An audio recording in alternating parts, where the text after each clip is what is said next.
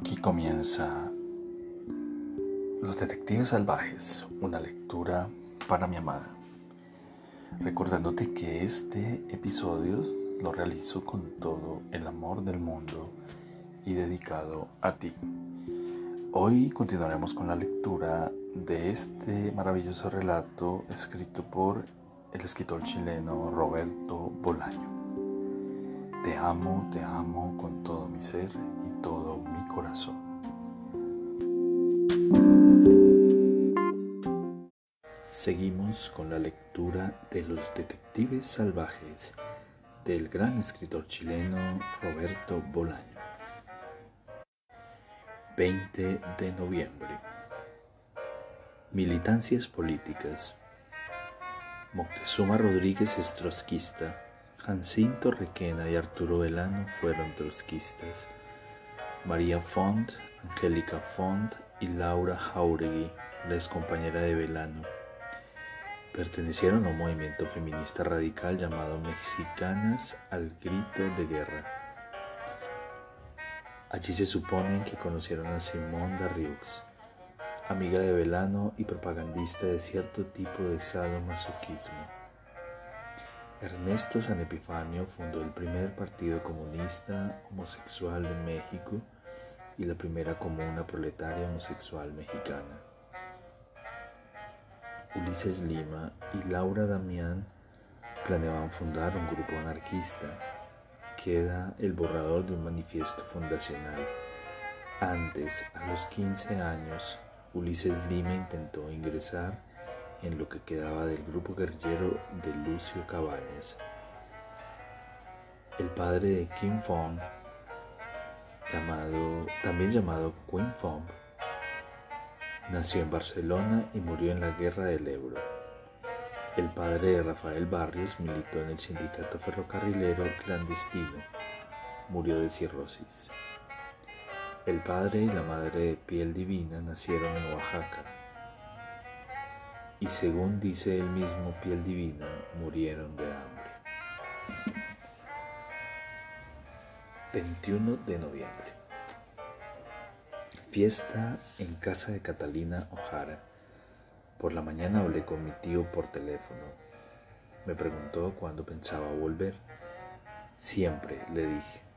Tras un silencio embarazoso, seguramente no entendió mi respuesta, pero no quiso admitirlo. Me preguntó en qué estaba metido. En nada, le dije. Esta noche te quiero ver en casa como Dios manda, dijo. O atente a las consecuencias, Juan. Detrás de él escuché llorar a mi tía Martita. Por supuesto, le dije, pregúntale si se está drogando, le dijo mi tía. Pero mi tío dijo, ya te oye, y luego me preguntó si tenía dinero. Para camiones, dije, y ya no pude hablar más. En realidad no me quedaba dinero ni para camiones, aunque luego las cosas tomaron un giro imprevisto.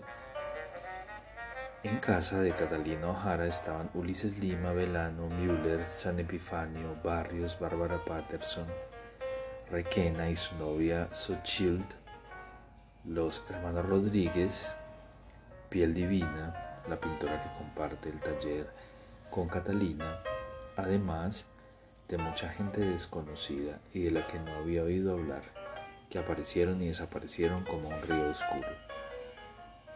Cuando María, Angélica y yo hicimos acto de presencia, la puerta estaba abierta y al entrar solo vimos a los hermanos Rodríguez que estaban sentados en la escalera que da al segundo piso compartiendo una bacha de marihuana. Los saludamos y nos sentamos a su lado. Creo que nos esperaban. Después Pancho y Angélica subieron y nosotros nos quedamos solos. De la parte de atrás de la casa llegaba una música siniestra, aparentemente tranquilizadora, es decir, con sonidos de pájaros, patos, ranas, el viento, el mar, incluso pisadas de personas sobre tierra o hierba reseca, pero que en conjunto resultaba sobrecogedora, como la música de fondo de una película de terror. Luego llegó Piel Divina, Besó a María en la mejilla. Yo miré para otro lado, hacia una pared llena de grabados de mujeres o de sueños de mujeres. y se puso a conversar con nosotros. No sé por qué, tal vez por timidez, mientras ellos hablaban, Piel Divina era un asiduo de la escuela de danza, estaba en la onda de María.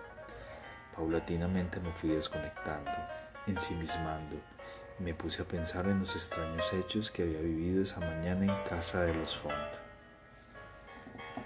Al principio todo discurrió de forma natural. Me senté a la mesa a compartir el desayuno con la familia. La señora Font me dio los buenos días amablemente. Jorgito ni me miró, estaba medio dormido. La sirvienta al llegar me hizo un saludo que denotaba simpatía. Hasta ahí todo bien. También que en algún momento llegué a pensar que acaso podía quedarme a vivir en la casita de María para el resto de mi vida. Pero entonces apareció Quinn y su sola visión me erizó los pelos. Parecía no haber dormido en toda la noche. Parecía recién salido de una sala de torturas o de una timba de verdugos. Tenía el pelo revuelto, los ojos enrojecidos, no se había afeitado ni duchado, y las manos las llevaba sucias con algo que en el dorso parecían manchas de yodo y en los dedos manchas de tinta. Por supuesto, no me saludó, aunque yo le di los buenos días de la manera más afable posible. Su mujer y sus hijas le ignoraron. Al cabo de unos minutos yo también lo ignoré. Su desayuno fue mucho más frugal que el nuestro. Ingirió dos tazas de café negro y luego se fumó un cigarrillo arrugado que extrajo no de una cajetilla sino del bolsillo, mirándonos de una manera singular, como si nos relatara, pero al mismo tiempo como si no nos viera. Terminado el desayuno, se levantó y me pidió que lo siguiera, que quería hablar un rato conmigo. Miré a María, miré a Angélica, no vi en sus expresiones nada que me aconsejara desobedecer, lo seguí. Era la primera vez que entraba al estudio de Kim Font y me sorprendió el tamaño de la habitación, mucho más pequeñas, pequeña que las otras de la casa. Allí se amontonaban sin orden ni concierto fotos y planos pegados con chinchetas en las paredes o desparramados por el suelo, una mesa de delineante y una banqueta eran los únicos muebles y ocupaban más de la mitad del espacio del estudio. Olía a tabaco y a sudor. He estado trabajando casi toda la noche. No he podido pegar ojo, dijo Quinn. Ah, sí, dije yo mientras pensaba que ya la había amolado que Quinn seguramente me oyó llegar la noche anterior, que nos vio a María y a mí por el único y exiguo ventanuco del estudio y que ahora venía la regañina. Sí, mira mis manos, dijo. Extendió las dos manos a la altura de su pecho. Temblaban considerablemente. ¿En algún proyecto? Pregunté con amabilidad mientras miraba los papeles extendidos sobre la mesa. No, dijo Quinn, en una revista, en una revista que va a salir próximamente. No sé por qué, pero de inmediato pensé, o supe, como si él mismo me lo hubiera dicho, que se refería a la revista de los real visceralistas. Les voy a dar en la madre a todos los que me han criticado. Sí, señor, dijo. Me aproximé a la mesa y estudié los diagramas y dibujos levantando lentamente las hojas que se amontonaban sin orden ni concierto. El proyecto de revista era un caos de figuras geométricas y nombres o letras trazadas al azar. No me cupo ninguna duda de que el pobre señor Fon estaba al borde del colapso nervioso. ¿Qué te parece? ¿Eh? interesantísimo, dije. Ya se van a enterar esos pendejos de lo que es la vanguardia, ¿verdad? Y eso que faltan los poemas. ¿Ves? Aquí irán los poemas de ustedes. El espacio que me señaló estaba lleno de rayas. Rayas que imitaban a la, escritura, pero también de dibujitos, como cuando en los cómics alguien blasfema. Serpientes, bombas, cuchillos, calaveras, tibias cruzadas, pequeñas explosiones atómicas. Por lo demás, cada página Era un compendio de las ideas desmesuradas de Quinn Fong poseía sobre diseño gráfico. Mira, este es el anagrama de la publicación. Una serpiente que tal vez sonreía, pero que más probablemente se retorcía en un espasmo de dolor. Se mordía la cola con expresión golosa y sufriente los ojos clavados como alfileres en el hipotético lector. Pero si aún nadie sabe cómo se va a llamar la revista, dijo. Es igual, la serpiente mexicana y además simboliza la circularidad. ¿Tú has leído a Nietzsche, García Madero? Dijo de pronto. Confesé con pensar que no. Luego contemplé cada una de las páginas de la revista. Eran más de 60. Y cuando ya me disponía a irme, Quinn me preguntó de qué tal iban mis relaciones con su hija. Le dije que bien, que María y yo nos entendíamos cada día mejor. Y después opté por callarme. Los padres sufrimos mucho, dijo, sobre todo en el DF. ¿Cuántos días hace que no duermes en tu casa? Tres noches, dijo. ¿Y tu madre no está preocupada? Los llamé por teléfono, saben que estoy bien. Queen me miró de arriba abajo. No tiene muy buen aspecto, muchacho. Me encogí de hombros, ambos permanecimos durante un rato sin decir nada pensativos. Él tamborileando con los dedos sobre la mesa y yo mirando viejos planos de casas ideales y que probablemente Queen nunca llegaría a ver realizadas colgados con chinchetas de las paredes. Ven amigo, dijo. Lo seguí hasta su habitación, en el segundo piso que era como cinco veces el tamaño de su estudio. Abrió el closet y sacó una camisa deportiva de color verde. Pruébatela, a ver qué tal te queda. Tuve unos momentos, pero los gestos de Queen eran perentorios, como si no hubiera tiempo que perder. Dejé mi camisa a los pies de la cama una cama enorme en donde hubieran podido dormir Quinn y su mujer y sus tres hijos. Y me enfundé la camisa verde, me iba bien. Te la regalo, dijo Quinn. Luego se metió una mano en el bolsillo y me largó unos billetes. Para que invites a María a un refresco. La mano le temblaba, el brazo extendido le temblaba, el otro brazo que colgaba a su costado también le temblaba y con la cara hacía visajes horribles que me obligaban a mantener la vista ocupada en cualquier otra parte. Le di las gracias, pero le aseguré que eso no podía aceptarme.